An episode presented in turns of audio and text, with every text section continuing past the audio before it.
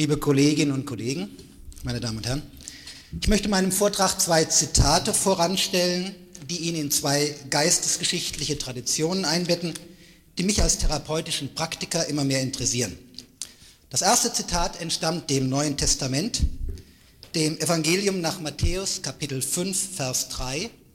Dort heißt es, Selig, die arm sind vor Gott, denn ihnen gehört das Himmelreich. Das zweite Zitat entstammt einem Gerichtsentscheid des Oberverwaltungsgerichts Hamburg von 1991. Dort wollte ein Sozialhilfeempfänger eine um 47,80 Mark erhöhte Sozialhilfe einklagen, um seinen wöchentlichen Bedarf an Präservativen decken zu können.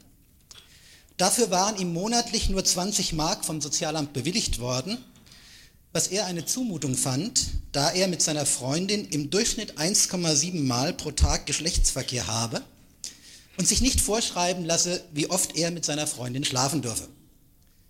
Das Gericht wies die Klage mit der Begründung ab, Aufgabe der Sozialhilfe sei es nicht, dem Hilfesuchenden eine bestmögliche maximale Bedürfnisbefriedigung zu ermöglichen, sondern lediglich das soziokulturelle Existenzminimum.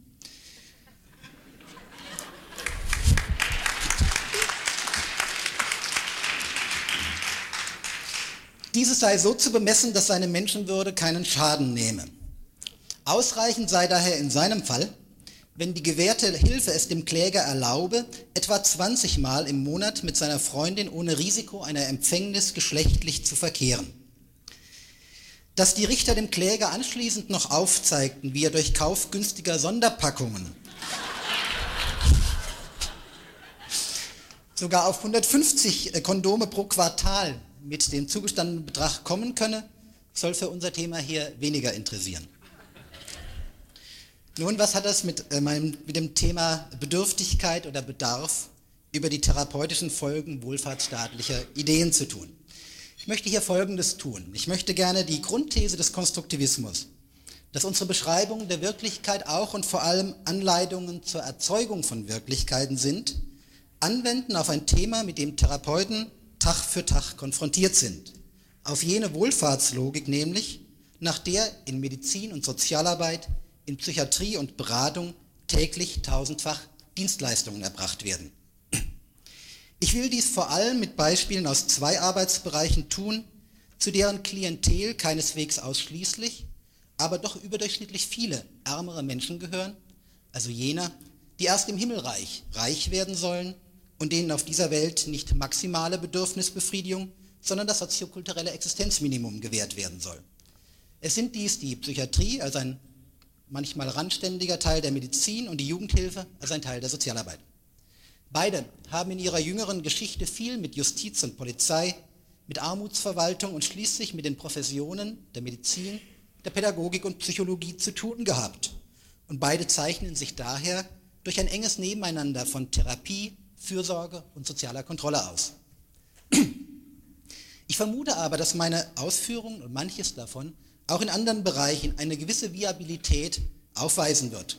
Zum Beispiel in Kreiskrankenhäusern, in Gesundheitsämtern, bei der Musterung für die Bundeswehr, in psychosomatischen Kurkliniken, in Werkstätten für Behinderte und in Einrichtungen der staatlichen Schulpflicht. Ich möchte hier in meinem Vortrag zwei Ideen und deren Folgen, also sozusagen zwei folgenreiche Ideen, einander gegenüberstellen.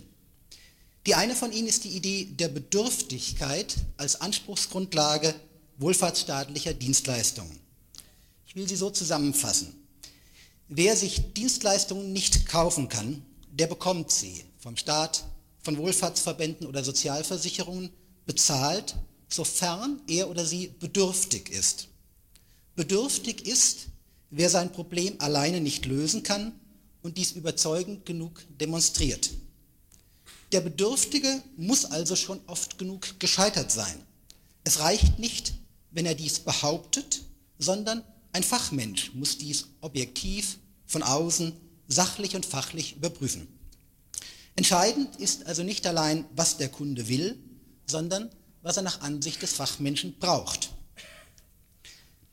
Eine andere Idee hingegen scheint mir die Felder der Industrie, des Einzelhandels und der Werbung zu beherrschen. Dem Kunden soll dort verkauft werden, was er subjektiv zu meinen braucht, pardon, zu brauchen meint, nicht was andere meinen, was er objektiv benötige. Und diese Idee beherrscht wohl auch die medikopsychosoziale Szene dort, wo Marktgesetze herrschen, etwa auf dem Workshop-Markt des sogenannten Psychodschungels, beim Doktor-Shopping in mit Ärzten überversorgten Großstädten, in der Scheidungsmediation und in der privat abgerechneten Familientherapie.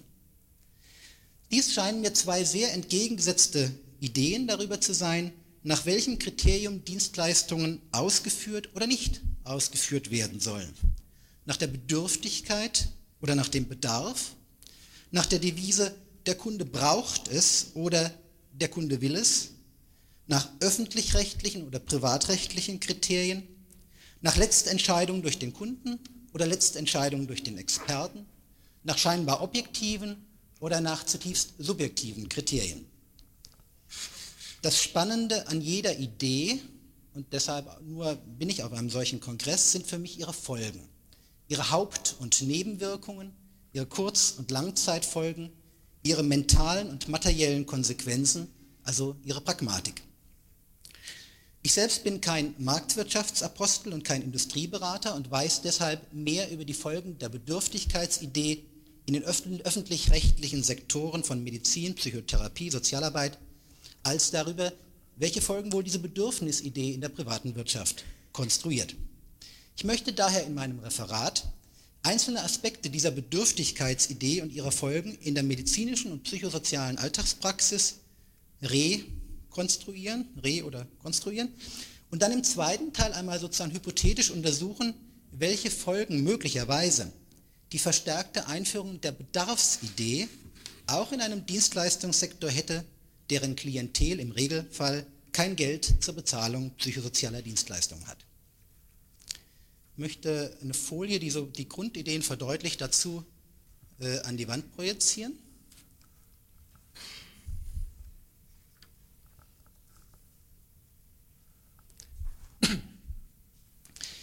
Kommt ein Mensch zu dem, was er braucht, wenn er es nicht hat?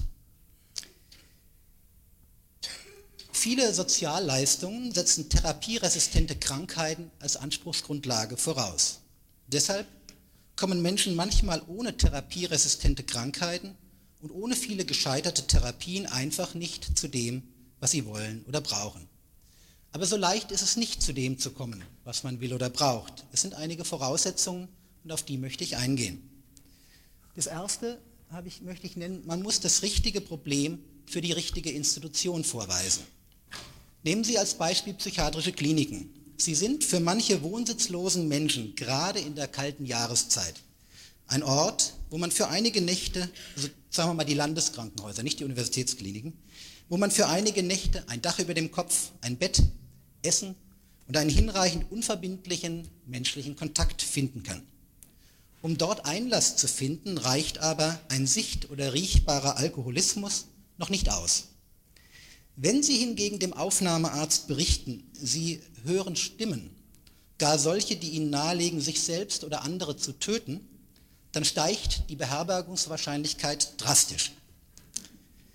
Psychiatrisches Fachpersonal, besonders qualifiziertes, kommt aber in solchen Fällen immer wieder in Konflikte, wenn es dann denkt, seine Aufgabe sei hier Therapie und nicht hingegen die Führung eines gut geregelten Hotelbetriebes. Zum Zweiten bedarf es einer hinreichenden Dokumentation gescheiterter Vorbehandlungen.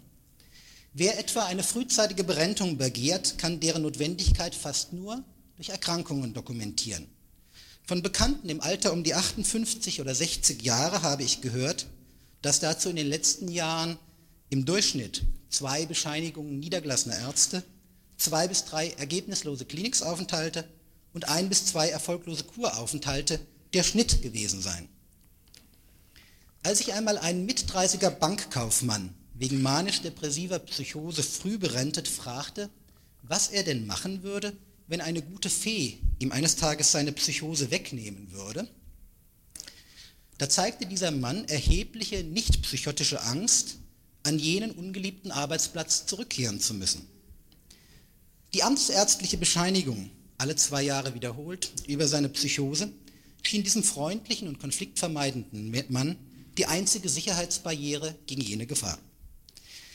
Diese zwei Beispiele machen vielleicht deutlich, dass erfolgreiche Therapien manchmal neue Probleme erschaffen könnten und eben deshalb auch oft sinnvollerweise nicht erfolgreich verlaufen. Aber nicht nur für Profis lohnt sich manchmal die Dokumentation erfolgloser Therapien, pardon, nicht nur für Patienten lohnt sich manchmal diese Dokumentation, sondern auch für Profis. Anlässlich einer Zwei-Jahres-Katamnese über einen 15-jährigen Jugendlichen sagte mir die Psychologin des Erziehungsheims, aus dem er zu uns damals in die Kinder- und Jugendpsychiatrie gekommen war, wissen Sie, Herr Schweizer, therapeutisch hat das bei Ihnen in der Jugendpsychiatrie ja überhaupt nichts gebracht. Aber nachdem das gescheitert war und eine weitere Jugendpsychiatrie auch, und als wir belegen konnten, dass alle Maßnahmen der ambulanten und stationären Jugendhilfe ausgeschöpft waren, da konnten wir endlich den Kostenträger davon überzeugen, einen sechsmonatigen Segelturn auf einem therapeutischen Segelschiff zu finanzieren.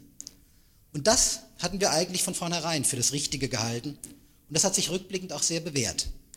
Aber vor den Debakeln mit den beiden Psychiatrien hätten wir das überhaupt nicht durchkriegen können. Ich komme zum dritten Punkt. Echte Bedürftigkeit kann in diesem System nur von Experten festgestellt werden. Das heißt, die Entscheidung, ob, wie viele und welche Leistungen gewährt werden, muss zumindest abgesegnet werden äh, von Experten, das heißt entweder den Anbietern selbst oder aber externen Gutachtern.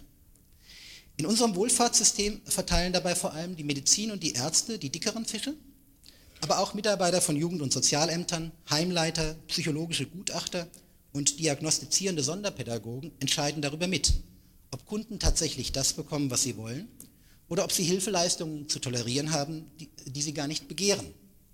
Beispiele dafür wären etwa die Indikationsregelung zum Paragraph 218, die Krankschreibung von Erwerbsarbeit, die Frühberentung, die Gewährung von Sozialhilfeleistungen oder die Genehmigung von Psychotherapieanträgen durch die Krankenkasse. Hinter all diesen amtlichen Bedürftigkeitsprüfungen steckt wohl die Idee, die Klienten könnten selbst nicht zureichend vernünftig beurteilen, was sie brauchen. Noch mehr geht es aber vielleicht um die Furcht vor einem Dienstleistungsabusus durch die Klienten. Ich denke, am eindrucksvollsten hat das der frühere Arbeitsminister Herr Blüm einmal in einer Diskussion über das Gesundheitsreformgesetz formuliert, als er sagte, wo es Freibier gibt, da wird gesoffen. Soweit das, was ich für den Kern dieser Bedürftigkeitsidee äh, zumindest mir selber konstruiere. Vergleichen Sie es mal, ob es mit Ihren Konstruktionen anschlussfähig ist. Ich möchte jetzt noch kurz etwas sagen über verwandte Ideen, die häufig, aber nicht zwangsläufig mit dieser Idee der Bedürftigkeit einhergehen.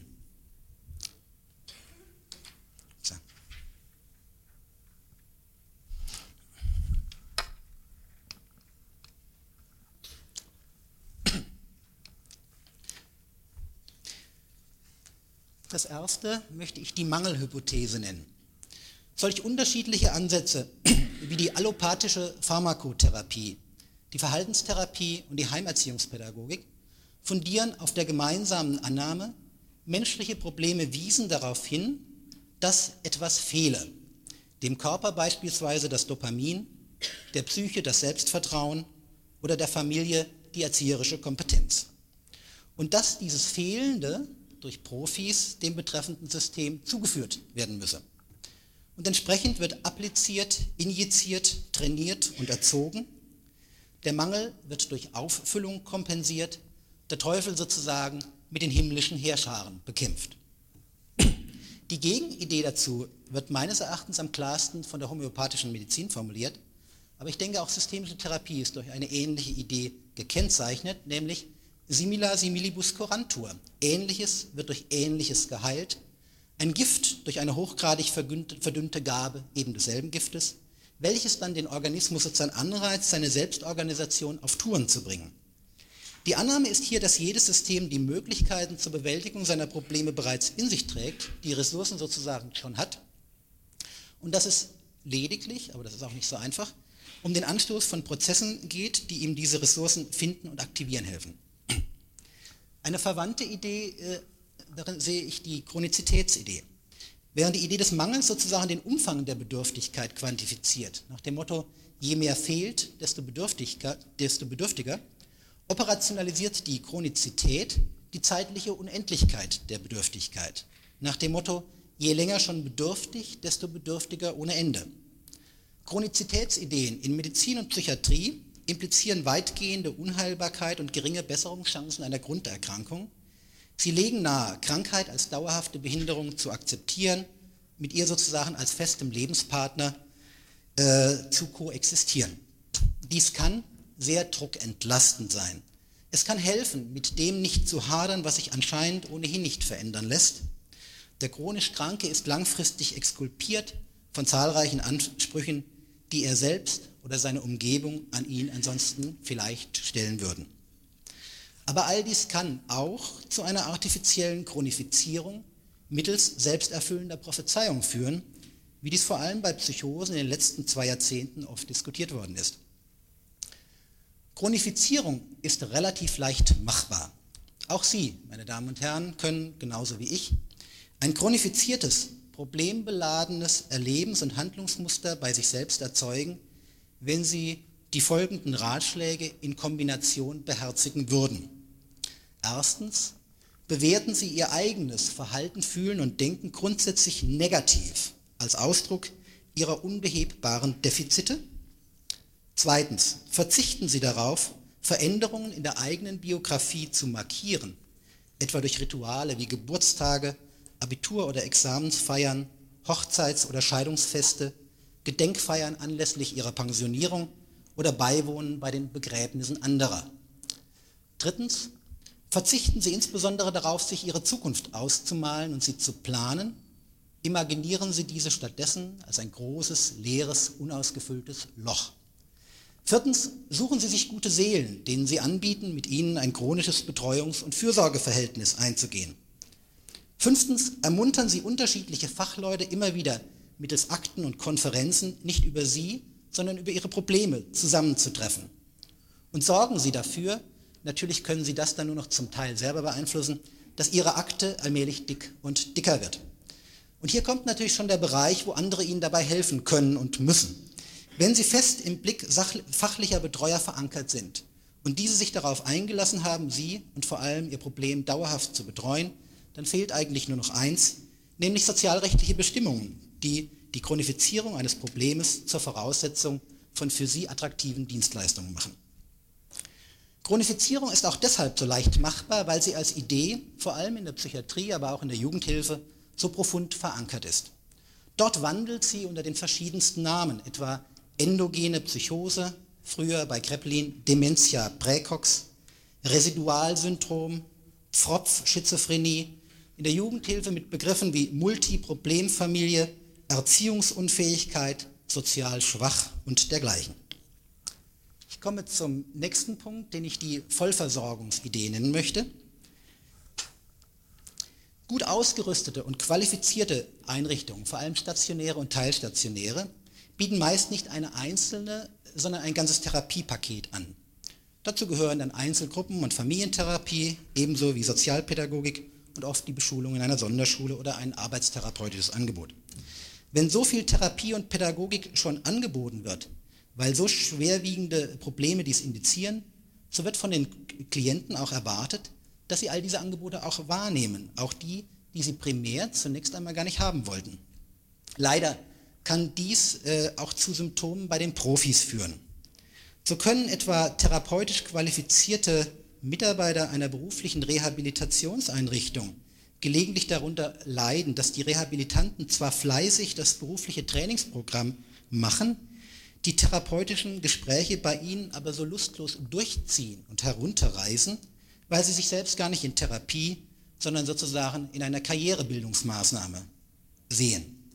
So können Erziehungsheime mit angeschlossener und für die Kinder obligatorischer Sonderschule dann in eine schwierige Situation geraten, wenn ihre Schüler Gymnasialreife aufweisen. Und so können ehrgeizige Kinderpsychiatrien es oft schwer haben, Kinder sozusagen nur zum Parken während einer vorübergehend schwierigen familiären Situation aufzunehmen, ohne das ganze therapeutische Programm anrollen zu lassen. Man könnte überspitzt sagen, was Angebot werden muss, was angeboten wird, muss auch konsumiert werden, auch wenn der Appetit fehlt.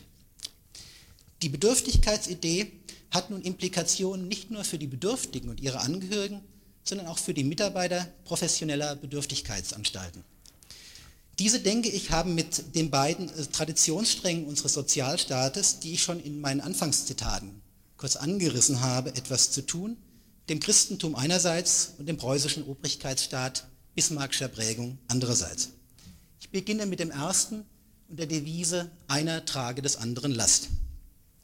Christliche Ideentraditionen, nach denen das diesseitige Leben eher ein Jammertal ist, welches erst nach guten Taten im Diesseits seine nachträgliche Honorierung im Jenseits findet, lassen sich in mancherlei professionellen Ritualen beobachten. Medizin oder Sozialarbeit, weil und so, insoweit das den Mitarbeitern Spaß macht, erscheint vielen als eine abwegige Idee.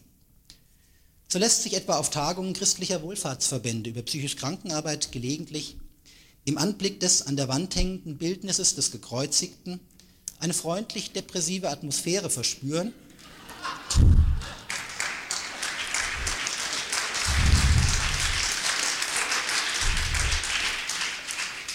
wenn dort von unseren lieben psychisch Kranken gesprochen wird, deren Not es mitzutragen gelte, die man nicht fallen lassen darf, auch und gerade für die man zu tätiger und oft ehrenamtlicher Hilfe aufgerufen ist. So zeigen die Arbeitszeiten vieler Krankenhausärzte und niedergelassener Ärzte Aspekte von Selbstkasteiung und Selbstgeiselung. Dass Ärzte trotz bester Gesundheitskenntnisse, guter wirtschaftlicher Absicherung und gutem sozialen Status eine überdurchschnittlich erkrankungsanfällige Bevölkerungsgruppe sind, verweist dies nicht auf eine Tendenz, den eigenen Leib der guten Sache zu opfern? Andere Einrichtungen hingegen begründen mit der gesteigerten Bedürftigkeit ihrer Klientel eine gesteigerte Bedürftigkeit ihrer Mitarbeiter. Die Klage über das Burnout-Syndrom etwa begründet mancherorts chronische Supervisionsarrangements mit therapeutischem Anspruch zur Seelenpflege der Mitarbeiter. Mancherorts werden mit der besonderen Gestörtheit der Klientel sechs bis zehn Stunden Teambesprechungen pro Woche mit starkem Verbrauch an Kaffee und Kuchen begründet. All dies nach dem Motto, man gönnt sich ja sonst nichts. Wolfgang Schmidbauer hat schon vor vielen Jahren aus Teams im psychosozialen Sektor das beschrieben, was er damals den Kampf um die Babyrolle nannte. Wem im Team geht es so deutlich schlechter als den anderen, dass er oder sie besonderer Fürsorge bedarf? Ich komme nun zu dem zweiten Traditionsstrang, dem obrigkeitsstaatlichen. Bei Leitung und Mitarbeitern in Psychiatrie, Jugendhilfe, Sozialarbeit gilt es heutzutage als unfein, sich selbst als Vertreter von Ruhe und Ordnung, als Vertreter der Kontrolle des Staates über das Verhalten seiner Bürger zu sehen. Zugleich bleiben aber diese Kontrollaufgaben bestehen. Sie können nicht einfach nicht ausgeführt werden. Deshalb sind Strategien entwickelt worden, die jene alten, harten Kontrollpraktiken mit den moderneren, weicheren Therapie- und Beratungspraktiken verbinden. Eines davon ist die Devise Therapie statt Strafe in der Jugendgerichtsbarkeit. Straffällig gewordene Jugendliche können eine Gerichtsauflage erhalten, sich einer Therapie zu unterziehen. Tun sie das nicht, setzt Jugendstrafe ein. In einigen Bundesstaaten der USA gibt es Familientherapie unter Gerichtsauflage. Das heißt, die Angehörigen des Straffälligen haben an gerichtlich verordneten gemeinsamen Familientherapiesitzungen teilzunehmen. Das hat übrigens zu interessanten juristischen Nebenwirkungen geführt, weil in den Therapiegesprächen auch Straftaten von Geschwistern zur Sprache kamen, die noch nicht aktenkundig waren, die aber, weil das Therapiezentrum Teil der Justizbehörden war, durch die Aktenführung der Therapeuten, welche keine Schweige, also kein Zeugnisverweigerungsrecht hatten, auch dem Staatsanwalt bekannt werden konnten. Die Message dieser Kombinationen von Therapie einerseits, Kontrolle und Strafe andererseits lässt sich vielleicht zusammenfassen in dem Satz, dir werde ich helfen.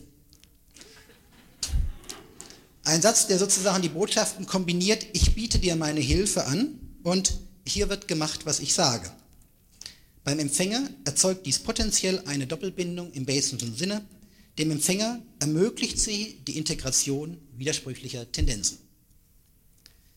Soweit mein Versuch, äh, die Bedürftigkeitsidee und sozusagen die mit ihr verbundenen Ideen in diesen Sektoren einmal sehr kurz und sehr verkürzt zu beschreiben. Ich möchte jetzt ähm, auf den anderen Teil kommen und äh, überlegen, äh, was würde es heißen, ein ganz anderes Konzept hier zu verwenden, hypothetisch. Für Psychiatrie und Jugendhilfe könnte vielleicht ein Konzept nützlich sein, was in anderen Sektoren, wo der Kunde seine Dienstleister ja eh auswählt, äh, trivial oder problematisch sein mag. eine Haltung und Praxis, die ich vorläufig einmal mangels besserer Ausdrücke, ich bin da am Suchen nach einer guten Bezeichnung dafür, als Kundenorientierung bezeichnen möchte, angelehnt an Deschazers Verständnis von Kunde. Kundenorientierung impliziert, Profis orientieren ihr Angebot am subjektiven Bedarf ihrer Kunden und nicht an deren hypostasierter Bedürftigkeit. Das heißt nur nicht, dass sie ihre eigenen fachlichen Standards vergessen oder jeden Blödsinn mitmachen, sondern dass sie immer möglichst genau zu klären versuchen, erstens, wer sind überhaupt meine Kunden, zweitens, was genau wollen die von mir und drittens, will ich denn das tun, was die von mir wollen. Ich vermute, dass solche Kundenorientierung vermittels intensiver Erkundung der real existierenden, der wirklich existierenden äh, Kundenwünsche sowohl unnötige Arbeit und Mühsal vermeiden helfen, als auch unerwartete Versorgungslücken aufdecken könnte. Ich denke, sie könnte auch die Phänomene, die bei den Psychotherapeuten Widerstand und bei den Organmedizinern Non-Compliance heißen, häufig als eine vernünftige Reaktion der Klienten auf eine Geschäftsführung ohne Auftrag aufdecken. Solche Kundenorientierung ist inzwischen das zentrale Geschäft äh, systemischer Beratung und Therapie, so wie wir sie in unserer Heidelberger Arbeitsgruppe praktizieren. Sie besteht aus der ausführlichen Klärung der multiplen Erwartungen, der impliziten und expliziten Aufträge, des sogenannten Überweisungskontextes sowohl am Anfang jedes Prozesses als auch dann, wenn Krisen und Unklarheiten über den weiteren Verlauf auftreten. Wie lässt sich das machen, solche Auf Erwartungs- und Auftragsklärung? Theoretisch habe ich dazu eine sehr simple Antwort. Und weil die so simpel ist, will ich sie Ihnen kurz an die Tafel projizieren zu den praktischen Schwierigkeiten gleich danach.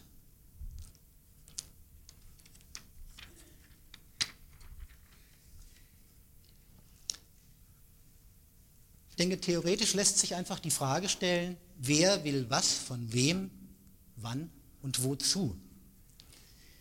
Äh, viel wichtiger und aufklärender ist aber die Umkehrung dieser Frage. Wer will nichts? Wer will was nicht? Wer will von wem nichts? Wer will noch nichts? Wer will nichts mehr? Und welche gegensätzlichen Ziele werden eventuell mit der gleichen Maßnahme verbunden? Nach meiner Erfahrung, ich kann das jetzt nicht im Detail ausführen, werde Ihnen aber noch einige Beispiele nachher anbieten. Nach meiner Erfahrung zeigen die Antworten auf diese Frage oft, inwieweit Angebot und Nachfrage überhaupt übereinstimmen. Fachleute nehmen oft irrtümlich an, ein fachlich kompetentes und inhaltlich richtiges Angebot müsse eben deshalb von ihren Klienten auch schon gewollt werden. Und so werfen sie denn gelegentlich sozusagen Perlen vor die Säue und wundern sich, warum sie ihr gutes Angebot dem potenziellen Klienten wie Sauerbier verkaufen müssen. In der Praxis ist eine gute Erwartungs- und Auftragsklärung aber oft schwieriger, weil Menschen oft aus guten Gründen nicht das sagen, was sie denken, sondern das, was sie denken, dass die anderen von ihnen hören wollen. Und zum Zweiten, weil Menschen oft ambivalent sind, das heißt zwei Seelen in ihrer Brust wohnen, sie eine Sache oft zugleich wollen und gar nicht wollen. Wie man nun solche Ambivalenz und das Nichtgesagte den stillen Subtext sozusagen in solche Konversationen einladen kann, etwa mit den Mitteln des zirkulären Fragens, des hypothetischen Durchspielens alternativer Zukunftsentwürfe oder der Wunderfrage nach einer Zukunft nach dem Abschied des jetzigen Problems. Dies sind Fragen einer systemischen Interviewtechnik, die hier jetzt zu weit führen würden. Ich will aber kurz noch einige Beispiele skizzieren, wie ich die Informationen, die aus solchen Fragen entstehen, manchmal nutze.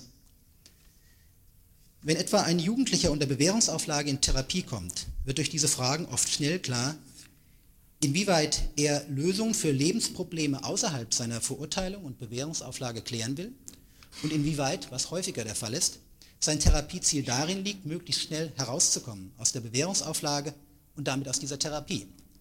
Oft ist, zeigt sich als sein Therapieziel, wo er am stärksten motivierbar ist, die baldmöglichste Beendigung eben dieser Therapie. Die therapeutische Unterhaltung geht dann oft darum, was dieser Jugendliche tun müsste, um seinen Richter zu überzeugen, dass er die Therapie jetzt wieder beenden kann. Zweitens, wenn Klienten mit vielen, mit vielen gescheiterten Vorbehandlungen zu uns kommen, so lohnt zu fragen, was geschehen würde, wenn auch deren Behandlung hier auch bei uns scheitern würde, woran man dies Scheitern feststellen könnte und was wir hier dazu tun könnten. So zeichnen sich schon vorab die möglichen Effekte von Erfolg und Scheitern ab, Hinweise auf das Wozu der therapeutischen Unternehmung.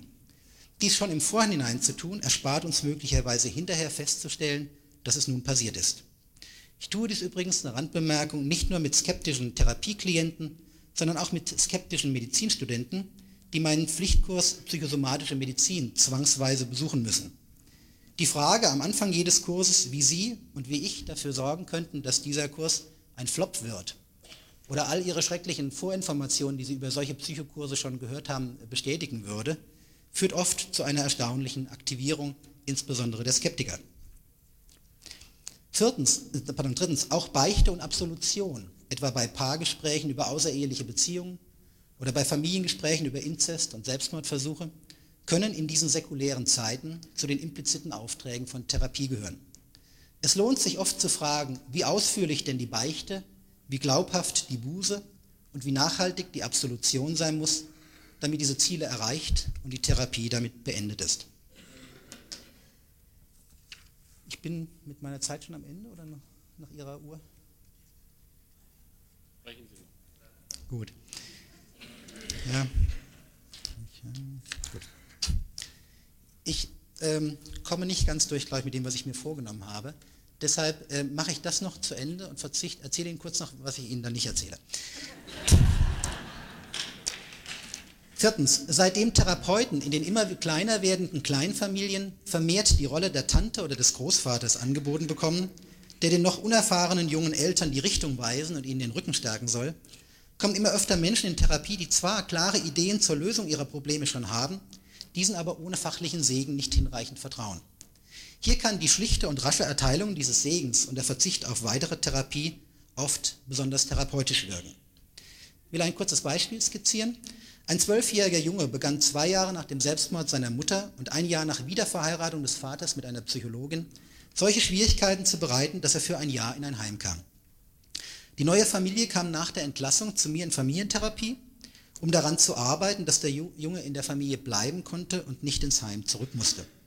Es stellte sich nun heraus, dass die Familie in vier Jahren zahlreiche Fachleute konsultiert hatte und dass die Stiefmutter eigentlich eine klare Vorstellung darüber hatte, wie alles zu laufen hatte.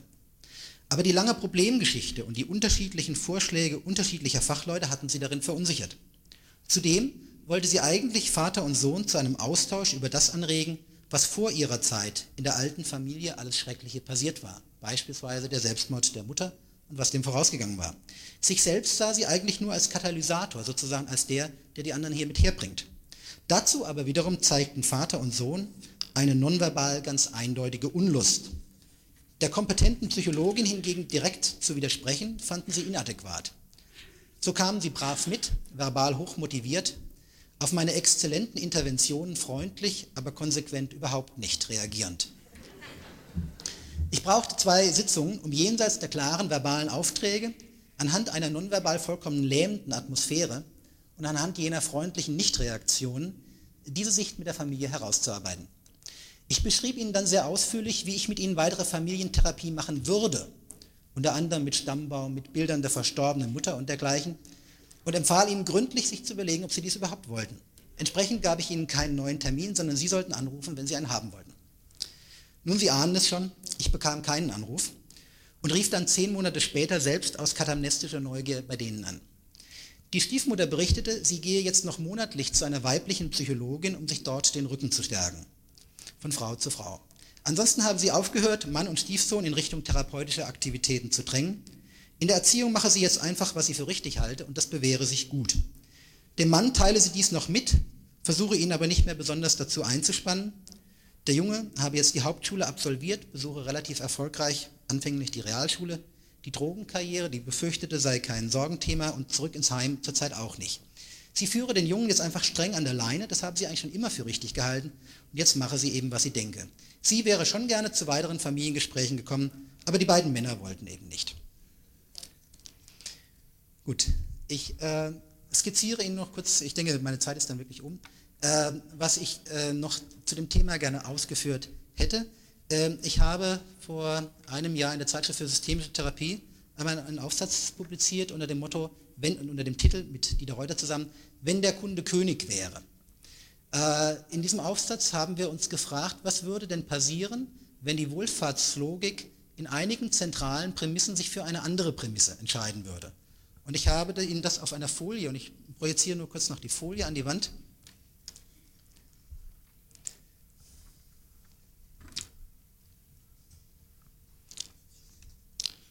Oder reicht es noch für eine Seite? Ich mache es noch. Erlauben Sie mir also, Sie kurz noch zu einer kurzen, wirklich nun rein äh, fantastischen, das ist sicherlich Fantasiererei, äh, vielleicht ganz illusionär, eine kurze Fantasiereise durch eine hypothetische Sozialpolitik, die sich nicht an der Bedürftigkeit, sondern an dem Bedürfnis der Kunden ausrichten würde.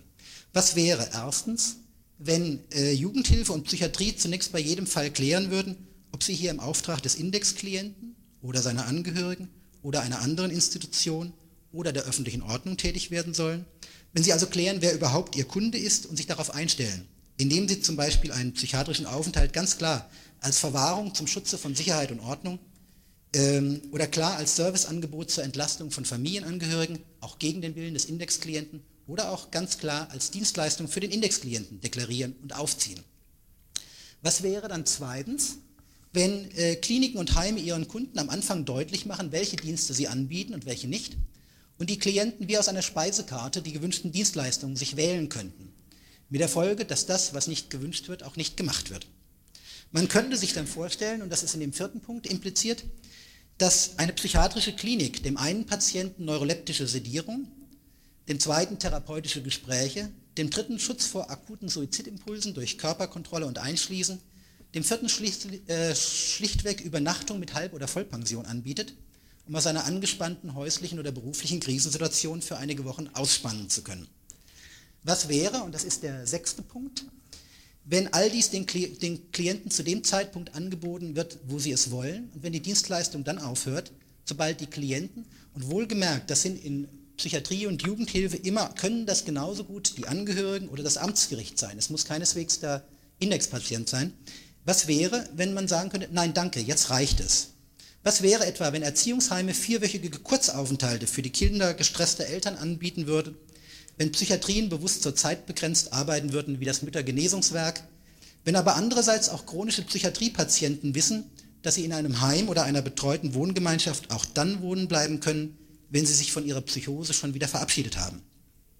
All dies setzt natürlich voraus, und das ist der Punkt 3, dass es nicht auf die Bedürftigkeit, das Defizit, die Pathologie ankäme, sondern auf das Bedürfnis, auf die schlichte Willensbekundung des Kunden, eine Dienstleistung jetzt in Anspruch nehmen zu wollen. Es stellt sich natürlich die Frage, und die haben wir da unter fünftens diskutiert, wie könnten denn nun arme Klienten zu Kunden werden, wo sie doch nichts aus eigener Tasche bezahlen können? Ich möchte hier kurz verweisen auf die Idee des sogenannten gesellschaftlichen Grundeinkommens, kurzer Abstieg in die, äh, in die Sozialpolitik. Ähm, diese Idee sagt, jeder Staatsbürger bekommt ein erwerbsarbeitsunabhängiges Grundgehalt, welches ihm ein Überleben sichert, monatlich vom Staat bar auf die Hand. Und das bekommt jeder, ohne irgendein Problem haben zu müssen. Im Gegenzug dazu streicht der Staat sämtliche bedarfsabhängigen Sozialleistungen wie Sozialhilfe, Arbeitslosenhilfe und dergleichen. Eine letzte Idee schließlich und für Therapeuten vielleicht die seltsamste, und damit komme ich zum Schluss. Was wäre, wenn medizinische, psychologische und soziale Dienstleistungen bezahlt würden, nicht nach dem Aufwand, den sie betrieben haben, sondern nach dem Erfolg ihrer Tätigkeit? Jay Haley hat dazu schon vor einigen Jahren Fallpauschalen vorgeschlagen. So und so viele Dollar für die Verminderung oder das Aufhören nächtlichen Betteinnessens, ein entsprechend höherer Betrag für die Verminderung der Zahl stationärer psychiatrischer Klinikeinweisungen bei Psychosen. Damit wäre ich am Ende meines Vortrags und danke Ihnen fürs Zuhören.